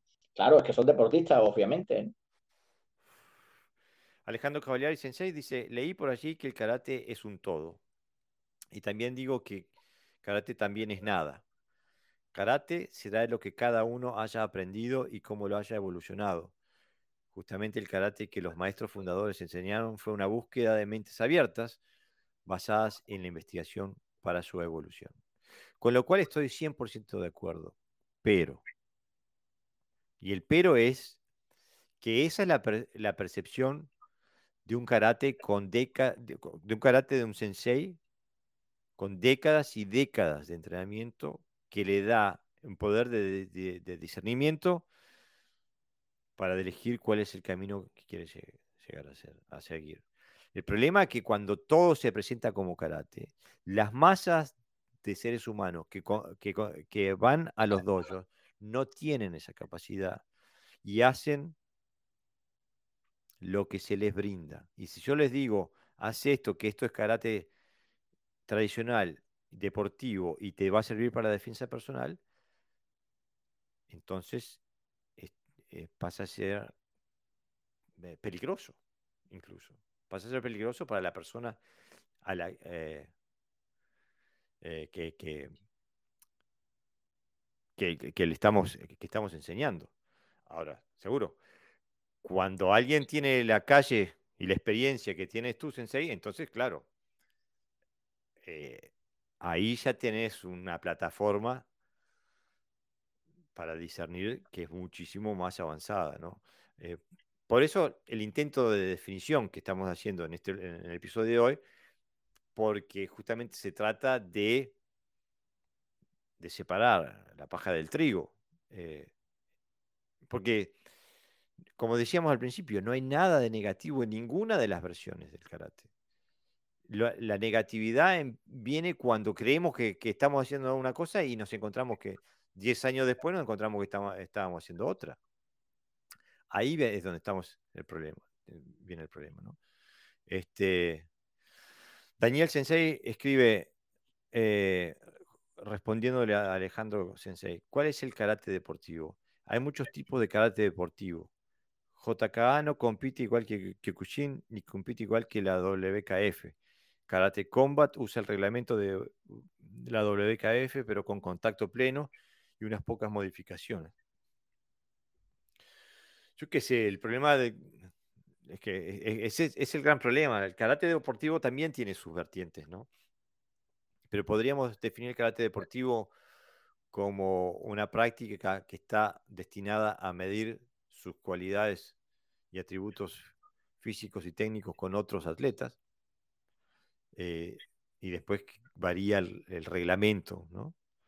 Digo, eh, Mario Bordón, Sensei nos escribe, yo me siento más identificado con karate con el kanji de la dinastía Tang, Tudi o simplemente Ti que con la mano vacía. Precisamente por eso, Jorge. Por eso, capaz que los que tenemos que cambiar de, nomenclatura somos nosotros, no sé. Eh, eh, los grandes maestros han enseñado el mismo karate de formas distintas a sus alumnos. ¿Eso es karate diferente? Eh, de formas distintas, ¿en qué hablamos? Estamos hablando de un karate, mm, un karate que, que vaya adaptado a las capacidades del alumno o que estamos hablando de que le han enseñado karate deportivo a uno, karate deo a otro y karate funcional a un tercero. Eh, Walter Reten, Sensei, nos, escribe. Buenas noches, amigos, maestros, disfruto siempre escucharlos. Como saben, tengo mi posición. Claro, Sensei. Eh, lo que me importa del karate es tener un sistema técnico para defenderme. Si necesito defenderme es porque tengo de hecho un potencial en potencial un conflicto. El karate me aporta las herramientas físicas y el do me aporta las herramientas emocionales y espirituales para superar el conflicto y quizás extinguirlo. La potencia de resolución del uno sin el otro es, es definitivamente muy inferior, es mi experiencia. Justamente hablábamos hoy, eh, no sé cuándo te incorporaste, de que no hay una, una, contradicción entre las dos, y que es más, es indeseable hacer, enseñar y practicar un karate funcional sin un karate do. Ahora, el tema es qué metodologías de entrenamiento te llevan a tener la capacidad de resolución de un conflicto. Y eso es lo que, nos a lo que decimos nosotros. Y podemos estar en, acuerdo o en desacuerdo, pero yo, hay metodologías que no llevan a la defensa personal. Sí, Pepe. No, que, que yo diciendo un poquito ahí en esa parte, porque ya, ya lo he explicado otras veces. Eh, el do tiene que ver con una cuestión personal, de una búsqueda personal y de un equilibrio de la persona. No lo hace mejor karateka. Yo conozco gente que no tiene ningún concepto de do y son tremendamente peligrosos. De hecho, la gente peligrosa no tiene ningún concepto de do. Es simplemente marcialidad y metodología. Mm. Controlar a una persona así es complicado. Nosotros estamos acostumbrados, lo tenemos naturalizado y damos por hecho de que hay que tener el do, pero porque nos movemos con unos mecanismos mentales diferentes a una agresión real. Por eso decíamos antes que el do está bien de cara al equilibrio de la persona, el equilibrio emocional, el equilibrio espiritual, como quiera llamarlo, pero de cara a la defensa personal puede ser un obstáculo en un momento dado. De hecho, lo es. Cualquiera de nosotros que llevamos mucho tiempo entrenando y entrenamos fuerte, no somos personas ineficaces desde el punto de vista marcial. Nosotros, si en, un momento dado, por alguna cuestión, nos activaran y nos quitaran, nos dieran un cablecito y nos quitaran eh, la, la, ética que tenemos y la concepción del mundo que tenemos, sería muy difícil que alguien nos frenara. Y más de uno posiblemente tampoco, sin que cayeran. ¿Qué nos hace no ser tan, tan eficaz en la calle en relación al, al tipo de entrenamiento que tenemos. Pues eso, el do. Que trabajamos bajo unos parámetros eh, éticos y morales que nos hacen frenarnos. Pero, sí, pero no, no, no, no nos hace más fuerte el do. Lo que nos hace más inteligente o más cauto, como quiera llamarlo. Pero no, a mí personalmente, eh, para mí es, es un obstáculo. Es un obstáculo consciente que me gusta pero que yo entiendo que no, no, no es, eh, va unido, pero en un aspecto que no tiene que ver nada con, con, la funcionalidad, con lo marcial, sino va por otra vía. Es para lo que tú dices, ¿no? Para no convertirnos en monstruos. Claro, y para mí, por eso, para, para mí es esencial que el karate do y el karate funcional vayan de la mano. Lo que no veo es que muchas de las escuelas que dicen hacer karate do tengan la parte funcional. O sea, y, tampoco, como vemos, lo estamos viendo hoy. Se está, hoy tenemos, se está desenvolviendo ante nuestros ojos el gran drama con Higaona Sensei. ¿No? La, digo, estamos hablando de una escuela okinawense de, yo qué sé. Quizá la que más ha mantenido la tradición, ¿no? ¿Y dónde está el do ahí? ¿Qué pasa ahí? Eh, Sensei Alejandro Cavaliere dice, bueno, son solo cuatro décadas, no es tanto. Una vida, Sensei, una vida. Este, Okinawa Kenkyu nos escribe, dice, el karate deportivo es al karate jutsu, lo que el tiro olímpico es al tiro táctico policial. Es una, una, una buena analogía. Una buena analogía. La función del tiro táctico es pegar, eh, pegar en el blanco para salvarte la vida o para, o para mm, anular eh, el, peligro para alguien en la, sociedad civil. En cambio, el, tiro al blanco, el tiro olímpico, es simplemente pegarle al blanco. Daniel Alvarado Sensei nos escribe y dice, vayan a una competencia de Nazca, North American Sport Karate Association. Vean lo que hacen allí. ¿Pueden decir que eso es karate? No sé, porque no, no, no, no, no, no tengo recolección de haber visto lo que hace Nazca, pero por la forma en que lo, en que lo escribe Sensei, me imagino que, que será esta gente que anda con, la, con los guis, con la, con la bandera estadounidense, yo qué sé, no sé, no sé, tengo que, tendría que verla, pero pero si es eso, no. Desde mi, desde, desde mi perspectiva, no, aunque sé que hay gente que opina que sí y están en todo su derecho. Alejandro Cavaliari Sensei nos escribe, Sensei Jorge, volvemos a un tema del podcast anterior, todo depende de cómo lo hayan enseñado, cómo lo hayan aprendido y cómo el alumno lo haya recibido. Hay mucho chanta dando vueltas que dicen enseñar karate tradicional y son patéticos. Otros enseñan karate deportivo y generan buenos alumnos que luego continúan la vía del budo. Todo depende de cómo se enseña y qué se transmite. Absolutamente de acuerdo, Sensei. Por eso,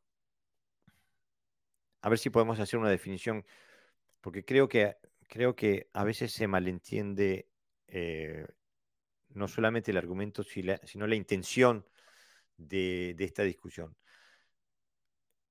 no estamos hablando de personas, eh, no estamos hablando de personas, estamos hablando de metodologías. Eh, y una metodología deportiva, o una metodología de karate tradicional, de las 3K, o lo que no va a llevar al resultado en las que, eh, un resultado que llegue que lleve al objetivo de alguna de las otras metodologías. O sea, si uno utiliza una metodología deportiva, va a obtener resultados deportivos. Si uno utiliza una metodología del karate tradicional, va a obtener proficiencia dentro de ese universo. Y si uno utiliza una metodología del karate funcional, basado en la información codificada en los katas y en prácticas adicionales como el, el kakie, etc., va a, tener, a obtener una proficiencia en el karate funcional. A eso es lo que nos referimos. Por eso decía desde el principio, no estoy valorizando diciendo que una es mejor que otra es peor. Lo que estoy diciendo es que necesitamos una definición de las distintas metodologías para decir con claridad, esto es lo que estoy haciendo. Si quieren estudiar esto, vengan a mí. Y no es ni negativo ni positivo. Por ejemplo, yo tengo un ejemplo muy, muy claro uno de mis mejores amigos personales es un séptimo dan de Guadurrío, aquí en Dinamarca. Ha ganado eh, el campeonato danés, no sé, lo, tenía alquilado por como 12 o 13 años, lo ganó seguidos. Estuvo en la selección danesa durante 20 años, fue entrenador de la, de la, de la, de la selección danesa de karate deportivo Pale, que Pepe lo conoce. Eh, aparte es agente de policía, hace cobudo tradicional y aparte ahora, después de terminar su carrera, se ha volcado a un estudio del karate funcional. Hace tai chi, hace...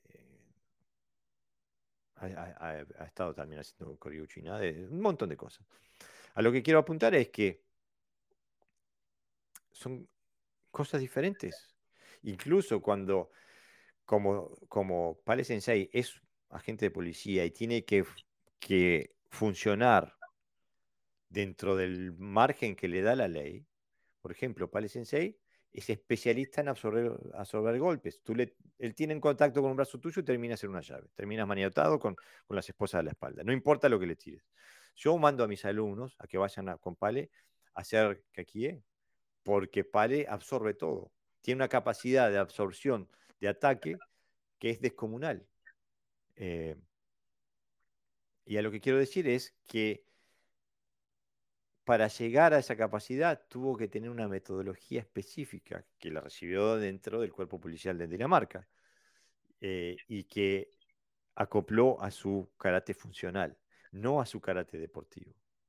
En esa experiencia funcional de la policía no le sirvió para su carrera deportiva. Eh, son cosas diferentes, ¿no? Eh, siguen llegando eh, un montón de, comentarios. Santiago nos escribe, Ti, Tode, Karate Do y Karate Deportivo como clasificación me gusta mucho. Sí, yo pienso que incluso si vamos, no sé, Pepe, cortame si me voy por, la, por una tangente demasiado abismal. Si yo pudiera elegir al karate deportivo de Kumite, le llamaría Kumite, y al karate deportivo de kata lo llamaría kata deportivo o algo así, o kata de, exhibición o algo así. Eh, porque si vamos a lo que decían, lo que escribían los viejos maestros, el karate es parte del kata. Si no hay kata, no hay karate. Eh, Alejandro Cavaliari Sensei le, le, contesta a Daniel, le responde a Daniel, dice, los americanos llaman fútbol al fútbol americano. ¿Y eso es fútbol? Eh, Mm, por definición. No, por definición no, porque el fútbol es balompié. Claro, pero ellos, eh, me parece que son cuatro o cinco veces por partido, le pegan con el pie a la, a la, pelota hay, cientos, hay cientos de ejemplos, Jorge. Está el fútbol sala, el fútbol 7, el fútbol 5, el fútbol 11, y con sus propias reglas y sus propias federaciones. Todo es fútbol, sí, son diferentes también, pero todavía hay mucha más diferencia. Y pero tienen todos el mismo objetivo, que es el hacerle gol al otro. claro, pero por ejemplo, hay uno que no tiene el mismo objetivo de fútbol. Y es cuando ves a esta gente manejando el balón de exhibición, que hacen, eh, hacen salto, controlan el balón, que es una auténtica bestialidad, que la mayoría de los jugadores de primera división no lo hacen. Mm. Sin embargo, ¿por qué no juegan en primera división? Eso es eso. Porque, el fútbol funcional, de verdad, no tiene que ver nada con eso. Claro. Y entonces. Dime, dime. Daniel Sensei dice: el video de la loca gritona hace unas semanas es de Nazca. Bueno, entonces vamos a terminar discutiendo de vuelta lo mismo, pero no. Pero no, no le digas a la loca gritona que después me llama la atención a mí por no moderar, porque dicen que yo permito que se insulte a la gente. No, no, no.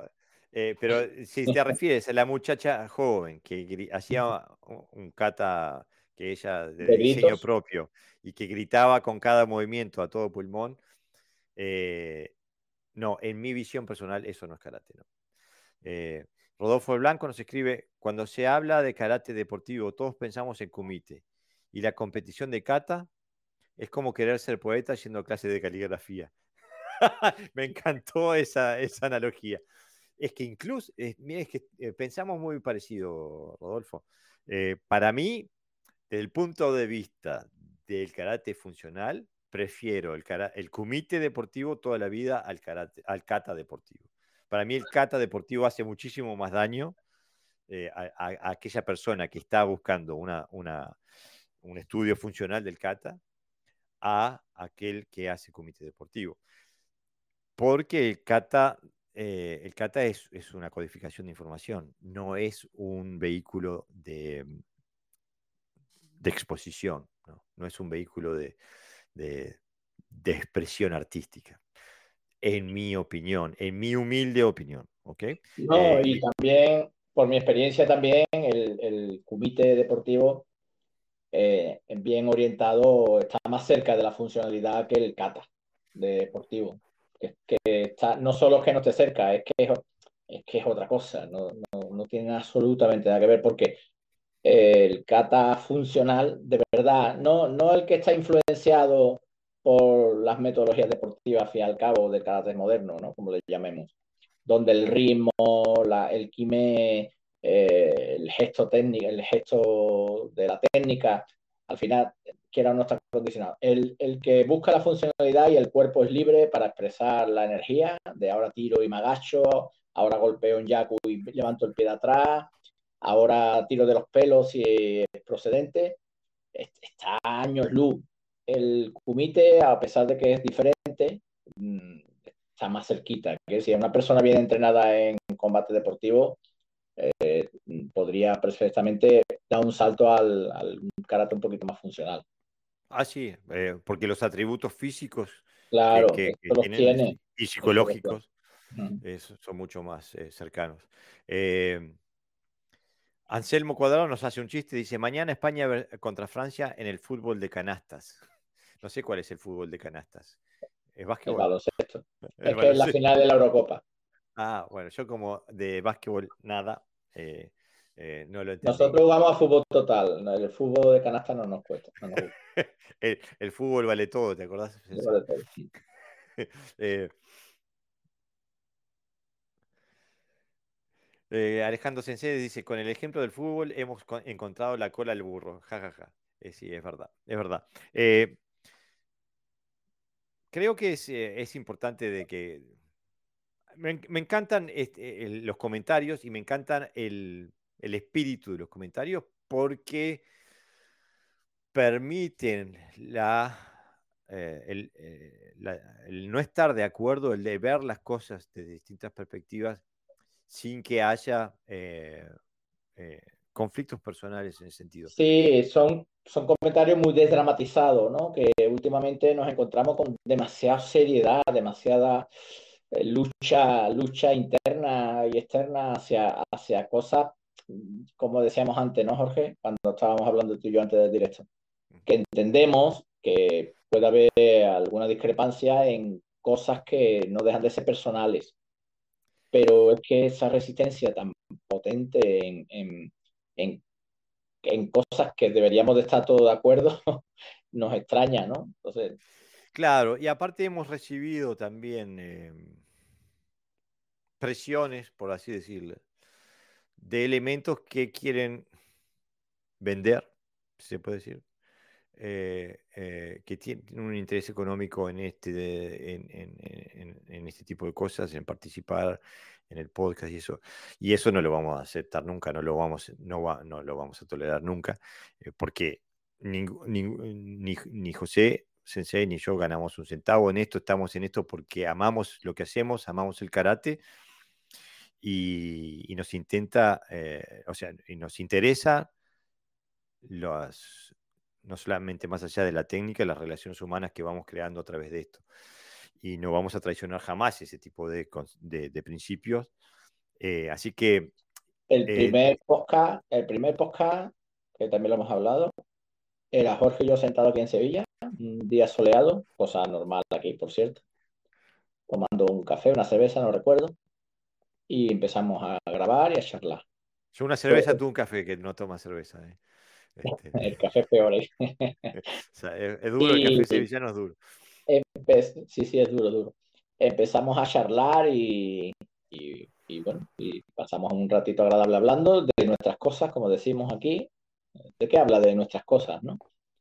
Y es lo que pretendemos, lo que pretendemos es hablar de nuestro carácter, de nuestras experiencias y, no sé si aportar luz, pero por lo menos eh, aportar lo que, lo que sabemos y, y, entonces, pues, no, está con la idea ni, ni de seguir un. O sea, no nos vamos a dejar presionar por alguien que intenta dirigir la línea editorial que tenemos, ni tampoco por gente que no busca ese objetivo que no sea comunicar la experiencia que se tiene a través de la práctica. Claro, Porque así es lo que... tenemos trabajo y, y podemos hablar de nuestro trabajo, pero y nunca hablamos de nuestro trabajo, hablamos de, a no ser que tenga una relación directa con lo que estamos hablando, no lo usamos. Y eso es lo que me gusta de la audiencia que está comunicando aquí, que nos escribe, que cada uno nos escribe desde su experiencia del karate, de su visión del karate, pero siempre el karate en el centro. Eh, y como vemos, eh, tenemos eh, la, voz de Gerardo Valves Sensei, tenemos la voz de Alejandro Cavaliari Sensei, de Walter Retén Sensei, de Marcelo Salazar Sensei, de Daniel Alvarado Sensei, de Rodolfo Blanco Sensei, de Alcermo Cuadrado, no me quiero olvidar de nada, de, Mario, de nadie, de Mario Bordón, etcétera, etcétera, de Santiago. Todos vamos en pos de la búsqueda de, del karate.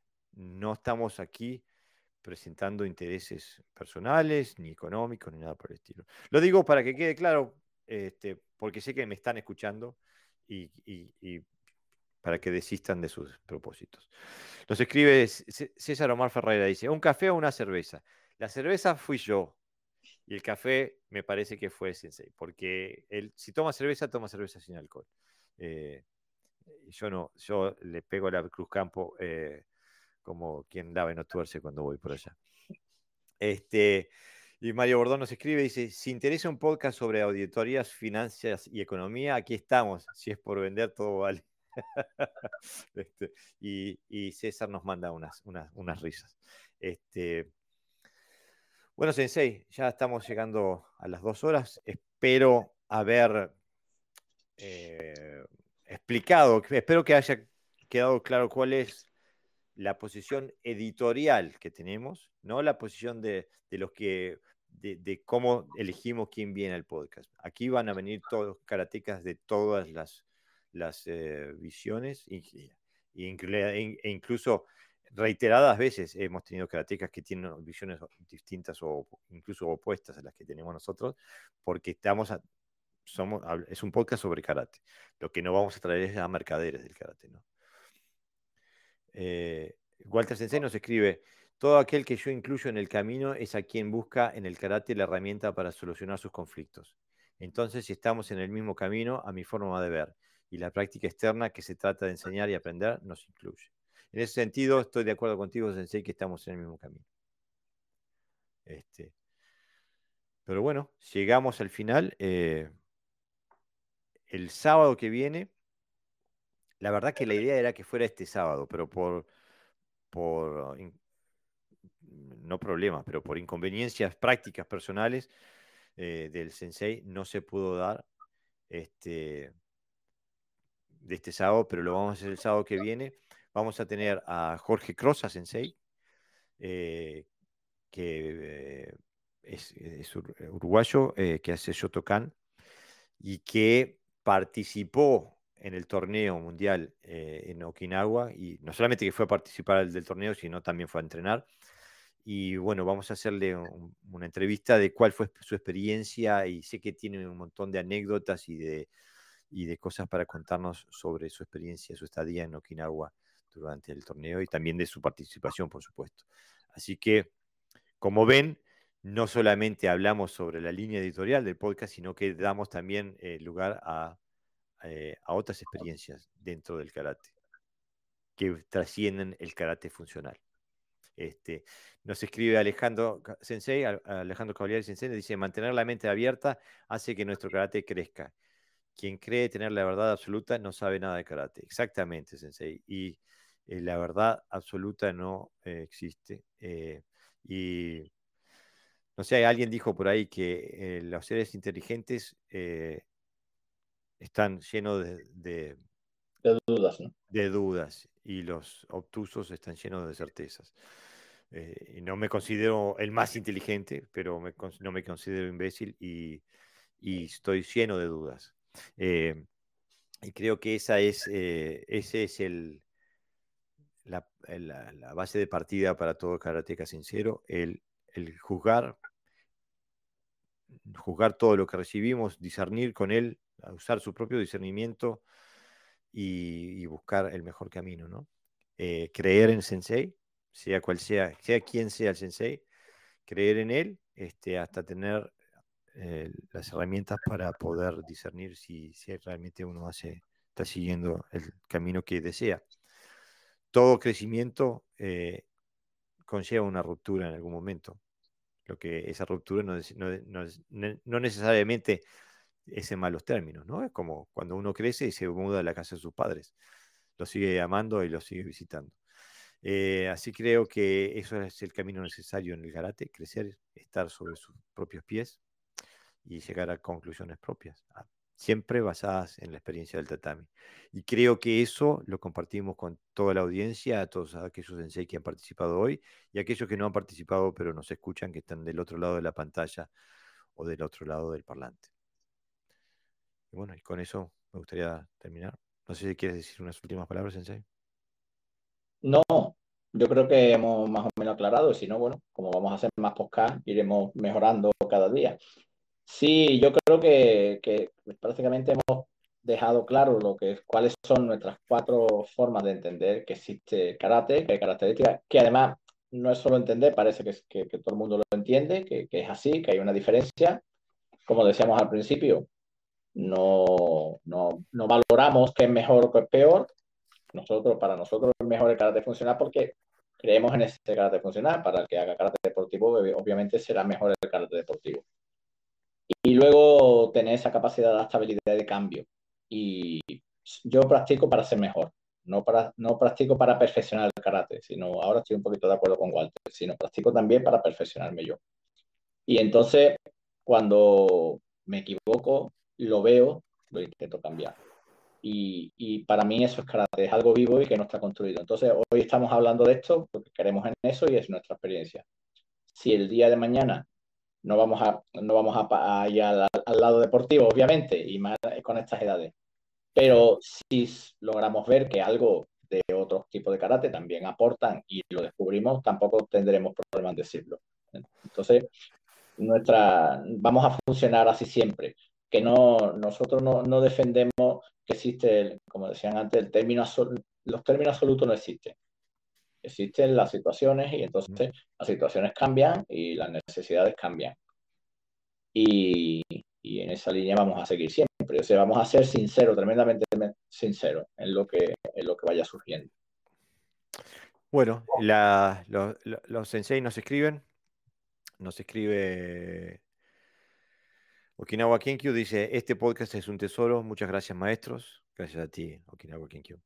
Martín Fernando Rincón, Sensei, nos escribe buen programa y buenas noches. Buenas noches, Sensei, gracias por estar. Ariel Garófalo nos escribe excelente podcast, gracias, excelente labor con Mokuso, no se pierdan, mokuso.ar. Alejandro Cavaliari, Sensei, excelente el programa, buenas noches para todos. Buenas noches, Sensei. Eh, Mara Roque Suárez, muchas gracias, saludos, saludos, Mara. Santiago, muchas gracias por el podcast, buena labor. Gracias a ti, Santiago, gracias por estar. René Cavieres nos escribe, dice gracias en seis, saludos y adelante. Gracias a ti, saludos. Seguimos en el tatami y Anselmo Cuadrado nos manda un montón de smileys con dedito para arriba y aplausos. Eh, y Javier Armando Quistanchi nos dice muchas gracias, Sensei. Bueno, esto ha sido todo por hoy. Nos vemos el sábado que viene con Jorge Cross Sensei. Un gran abrazo. ¿eh? Adiós.